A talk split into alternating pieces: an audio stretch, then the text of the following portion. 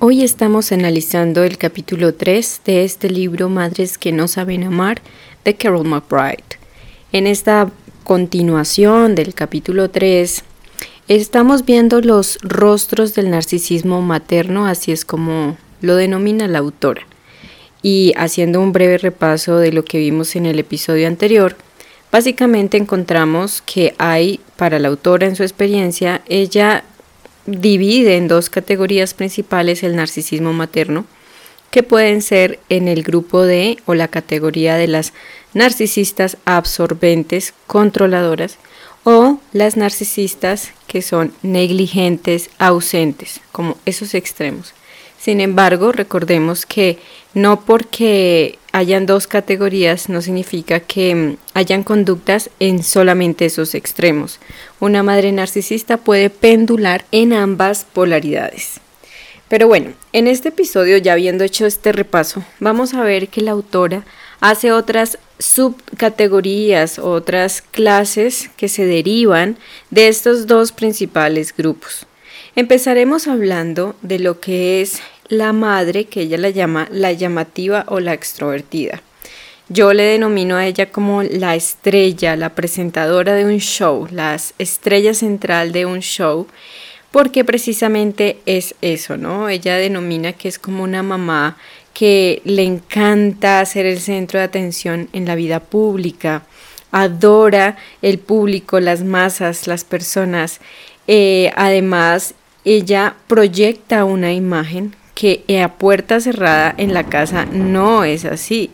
En público ella puede mostrarse cálida, amable, llamativa, divertida, súper extrovertida, amable, cálida. O sea, muchas personas podrían llegar a pensar, wow, qué persona tan genial. O sea, debe ser espectacular vivir con ella, debe ser genial que sea tu mamá, tu esposa. Espectacular, qué energía tan bonita, lo que sea. Dado que ella se comporta y se cree como una diva, una auténtica diva, la relación contigo, eh, siendo como su hija de una madre narcisista que se cree una diva, es que ella solo le importa de ti la manera en cómo tú proyectas la imagen de ella ante el mundo. Es como si fueras una embajadora de su marca, por lo tanto ella solo le importa eh, que estés siempre proyectando una imagen adecuada, ¿no? A su altura, que no vayas a manchar esa, mm, esa imagen que ella tiene, que la gente quiere, que ella quiere que la gente tenga de ella. Entonces, lo único que le importa de ti es cómo haces que ella pueda brillar más, que no vayas a, a opacarla, que no vayas a arruinar esa, esa imagen impoluta que ella quiere tener. Solo los miembros de la familia, naturalmente, en especial tú como hija de una madre narcisista eh, de este tipo, digámoslo así, eh, vas a conocer quién es realmente la persona que se oculta detrás de esa máscara dorada de brillo y, y de toda esa imagen que ella quiere tener. Entonces, naturalmente cuando les comentaba que a puerta cerrada es donde vas a ver esa persona que es todo lo opuesto, ¿no? Fría, indiferente, soberbia, eh, ausente por completo, desconectada, en el fondo realmente no tiene ninguna conexión emocional, no tiene como una lectura de emociones, ¿no? Eh, uno dice, no, es, es, simplemente una farsa todo lo que esa persona muestra hacia la gente afuera, ese encanto que pareciera tener, por dentro es vacío, es una cáscara, nada más lo que lleva, una máscara falsa eh, que por dentro tú eres testigo de cómo es esa persona realmente. Además, pues eres testigo de cómo ella frente a la gente puede llegar a fingir que le importas, ¿no? Que es, no sé, la mejor esposa, la mejor empresaria, la mejor mamá. Entonces puede fingir alguien que no es. Y todo el mundo no creería que es una persona pues supremamente ausente y despiadada, que es todo lo opuesto. Entonces en el fondo tú te sientes como engañado, ¿no? Como parte de una farsa, como si fueras, no sé, cuando en las obras de teatro uno era niño y uno tenía que hacer de un arbolito, un árbol, una flor, pero el centro del show siempre estaba pues en, el personaje principal. En este caso pues esa mamá narcisista. En el fondo tienes como una sensación de una necesidad muy grande de que ella te permita ser tú misma, que te deje también a ti participar, que puedas tú misma hacer lo que quieres, ¿no? No tener que estar todo el tiempo monitoreada para que la imagen de ella no se afecte.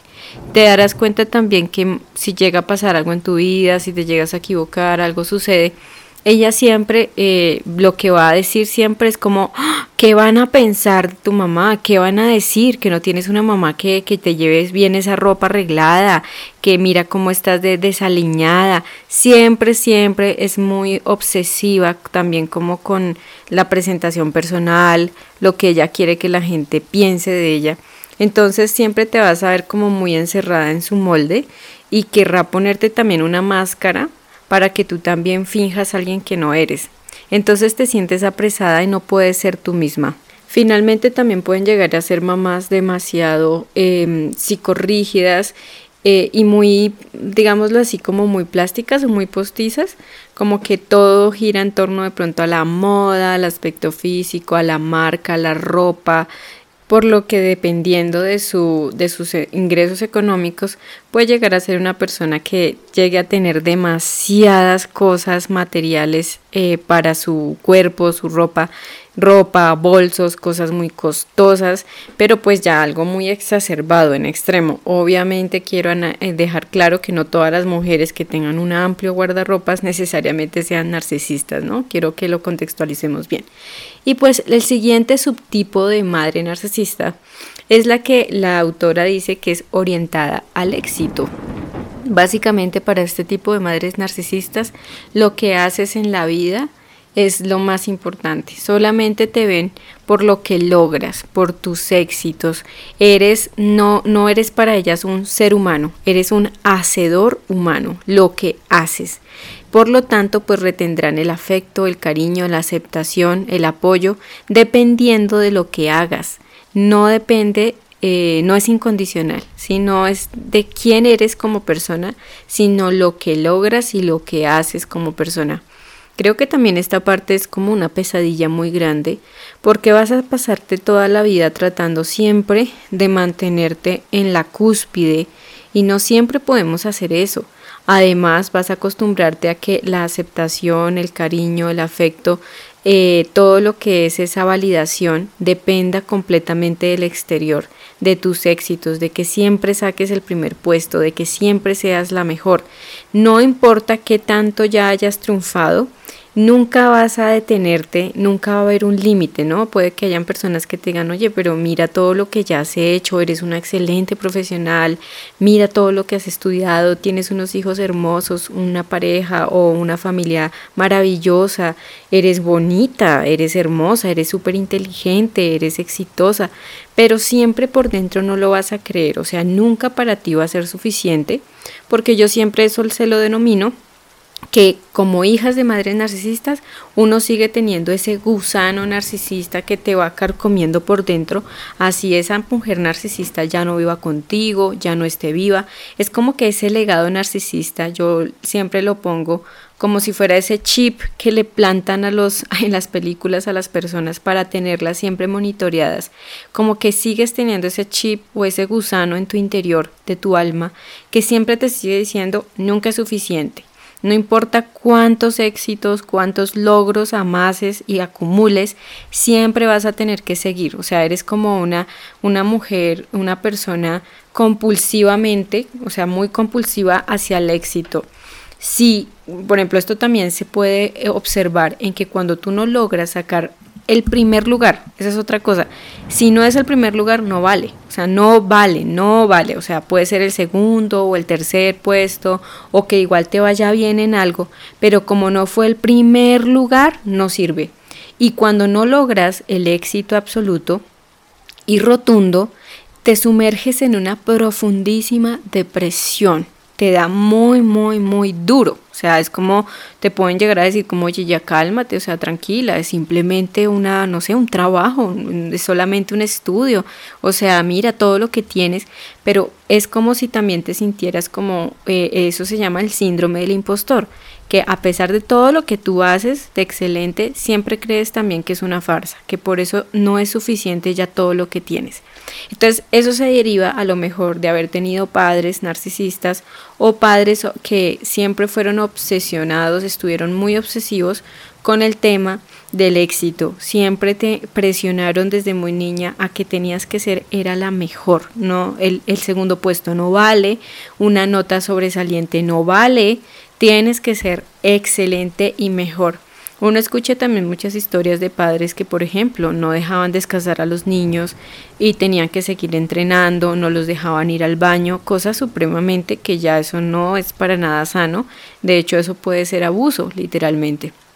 Entonces, volviendo al punto de esta madre narcisista orientada al éxito, ella siempre ante el público se mostrará muy orgullosa de tus logros desde muy niña, de tus notas en el colegio, tus calificaciones, eh, tus logros o victorias en los torneos, en las actividades que lleguen a hacer, en la universidad donde te admiten, o sea, según tu etapa de vida, siempre va a estar muy pendiente de tus resultados, no del proceso ni de ti, sino del resultado. Entonces, a ella lo que le importa de que logres y obtengas todo este reconocimiento es que ella se puede jactar de eso porque es tu mamá, ¿sí? Es porque para ella ese éxito que cosechas es el éxito de ella, ni siquiera lo ve como es un éxito de mi hija, o sea, ella lo logró, ella es la estrella, digámoslo así. No, es para ella jactarse y sobresalir. Entonces, ¿cuál es el asunto también de esto, no? Cuando no logras llegar a ese primer puesto, cuando no logras llegar a esa cúspide, a la punta de del Everest, eh, en ese caso, ella te retira toda la atención, todo el apoyo, te ignora, te deja de lado. Eso se llama pues la ley de hielo. Te aplica la ley del silencio, la ley de hielo, como una suerte de castigo y de tortura por no llegar al lugar que ella quería. A mí me parece esto muy doloroso y sé que las personas que hemos vivido eso sabemos y conocemos el dolor que eso conlleva, ¿no? Genera mucha rabia, mucha frustración en ti, mucha, eh, como esa indefensión, ¿no? Como no poderme defender, no poder también ir a encarar a esa persona como, bueno, ya, o sea, déjame de ignorar, o sea, no puedo ser perfecta, soy un ser humano. Entonces, esa persona quiere que seas, yo creo que no un ser humano, o sea, no puedes equivocarte nunca en nada. Y eso yo creo que puede enloquecer a cualquiera de tener siempre, por eso hay personas que pueden llegar a, a, ser hijas de madres narcisistas, a lo mejor que hoy en día son adultas psicorrígidas, perfeccionistas y compulsivas. También puedes llegar a convertirte, o si ya lo eres, en una adulta, una mujer que te, también te das muy duro, o sea, te tratas muy, muy mal cuando no lo logras. Eh, esto a mí me pasaba bastante. Y yo me acuerdo que mis amigas o personas muy cercanas me decían, oye Sonia, pero ¿por qué te exiges tanto? De verdad, te, das muy duro. Aquí en Colombia decimos te das mucho palo, te pegas mucho, o sea, eres muy dura contigo misma. ¿Por qué no te validas? Mira todo lo que ya has logrado, mira todo lo que has hecho. Nunca hay un límite para ti. Trátate con más amor y más paciencia, ¿no? Wow, esto a mí me costó mucho en la recuperación dejar de tratarme tan mal porque no lograba ser eh, lo suficientemente exitosa, delgada, hermosa, lo que fuera, ¿no? Que además la sociedad no ayuda mucho, pienso yo, porque la sociedad también anda muy presionando, ¿no? Tienes que ser eh, la ejecutiva excelente, la trabajadora, eh, la chica exitosa, independiente, pero ya casada, con hijos. Tienes que hacer como de nuevo todas esas presiones, que eso creo que agrava más la situación. Dentro de esta misma subcategoría hay otro fenómeno más que sucede y sé que lo vas a identificar si te ha pasado y es que es algo maquiavélico para mí. Y es que eh, la madre narcisista, pese a que ella está muy pendiente de tu éxito para ella jactarse, para ella brillar a través de tus éxitos y de que siempre seas la mejor o la primera, eh, llega un punto en el que si bien ella espera eso de ti, ella no da nada para apoyarte y que logres tus éxitos. Ella no va a estar presente para ti durante el proceso que te llegue a costar todos esos éxitos, ¿no? Sea una carrera, una profesión, un estudio, un trabajo, lo que sea, ella nunca va a estar ahí para apoyarte, no va a estar para acompañarte para nada. O sea, eh, vas a estar siempre sola en todo el proceso, pero eso sí, cuidadito no llegues a sacar el primer puesto, cuidadito no llegues a ser tan exitosa como tu prima, como tu amiga, como la vecina. Ella siempre va a estar comparando tus éxitos con las hijas de los demás. Mira, ella sí es mejor que tú, ella está más exitosa que tú, ella gana más dinero que tú, tú no tienes nada. Entonces, a la par, pues yo pienso que es algo supremamente, un juego muy sucio, ¿no? Porque es una tiranía en la que tú tienes que darme todos los resultados excelentes, pero conmigo no cuentes. O sea, mira a ver tú cómo le haces, a mí no me preguntes nada, yo no te voy a ayudar en nada, no me interesa nada de lo que te haya costado, no muestran interés en lo que tengas que vivir en tu día a día. A ella solo le importa el resultado y ya. Y es como si fuera también como, como en los cuentos cuando van al baile y ya, como por las luces, el éxito, el jactarse y ya. Cuando ya se acaba el momento del show, la función, ellas vuelven a lo suyo, no les interesa nada y te siguen dejando de lado. Este tipo de fenómeno que te acabo de comentar eh, deja en ti unas creencias supremamente dañinas y limitantes. Un mensaje también muy ambivalente y contradictorio, ¿no? Primero, yo por mi experiencia puedo pensar que eh, adquirí el mensaje inconsciente de que yo tengo que en la vida hacerlo todo sola. No pedir ayuda, no trabajar en equipo, no necesito de los demás, tengo que arreglármelas yo sola y eso también en un punto no es tan bueno. La vida y todo este proceso de recuperación me ha enseñado también que necesitamos también de otras personas, que solos eh, del todo no podemos, que también estamos inmersos en un medio social con otras personas, en un sistema familiar, social, lo que sea entonces no siempre es bueno aislarnos y quedarnos solos en un punto, ¿no? Yo creo que esto sigo trabajándolo en mi recuperación, pero debido a ese mensaje de que yo tenía que arreglármela sola, pues claramente eso te deja con eso, como con ese comportamiento ahí cuando eres adulta. Y lo otro es que eres valiosa solamente por los éxitos que cosechas es también ese daño también tan profundo y coyuntural que deja esto, ¿no? Una autoestima completamente devastada que depende del exterior, depende de los éxitos. Tu valía para ti está siempre en sacar el primer puesto, por lo tanto también no, no aprendes a trabajar en equipo, ves a los demás como una amenaza.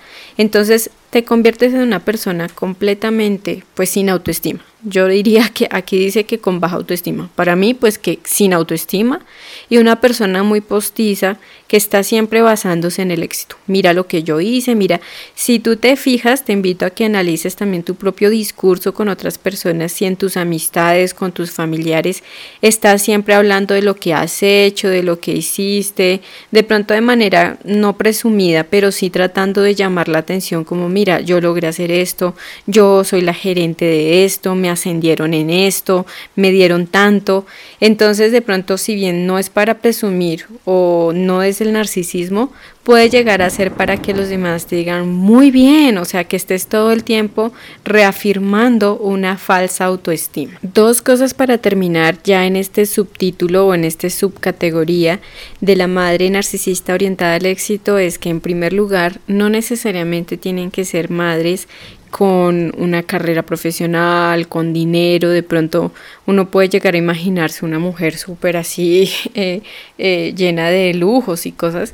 No, puede también llegar a ser una madre narcisista que si bien de pronto ella no tiene muchos ingresos económicos, sí pueden llegar a ser también orientadas en ese punto hacia las labores de la casa, el oficio, las tareas eh, domésticas, ¿no? Muy, muy obsesiva y si corrigida con el aseo y la limpieza. Tienes que hacerlo todo perfecto, no puede haber nada sucio, nada mal puesto, nada chueco, torcido, nada. Entonces eso también es lo otro.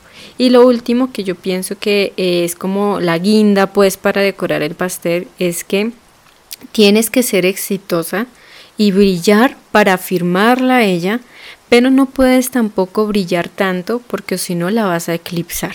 Y yo creo que esto es para enloquecerse. Esto es una tortura, porque eh, todo se trata de ella, al fin y al cabo, ¿no? Como buena narcisista, ¿no? Tienes que ser la mejor, brillar para que ella pueda también no dejarse echar tierra, como dicen, de las otras mamás. Usualmente puede ser una mamá también muy competitiva con otras mujeres que también son mamás y que de pronto también tengan hijos o hijas en las mismas edades que tú y tus hermanos puedan llegar a tener, donde ella siente que si las mamás hablan algo bueno de sus hijos, es que le están diciendo mis hijos son mejores que los tuyos.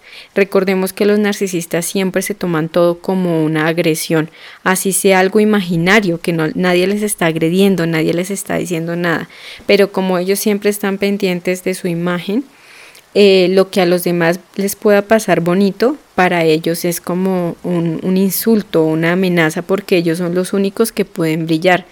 Entonces también va a estar muy obsesionada por comparar los éxitos de los hijos de los demás con los de ustedes. Entonces no te sorprendas que toda la vida te haya pasado comparando con tus primas, tías, amigas, vecinas, compañeras, conocidas, etcétera.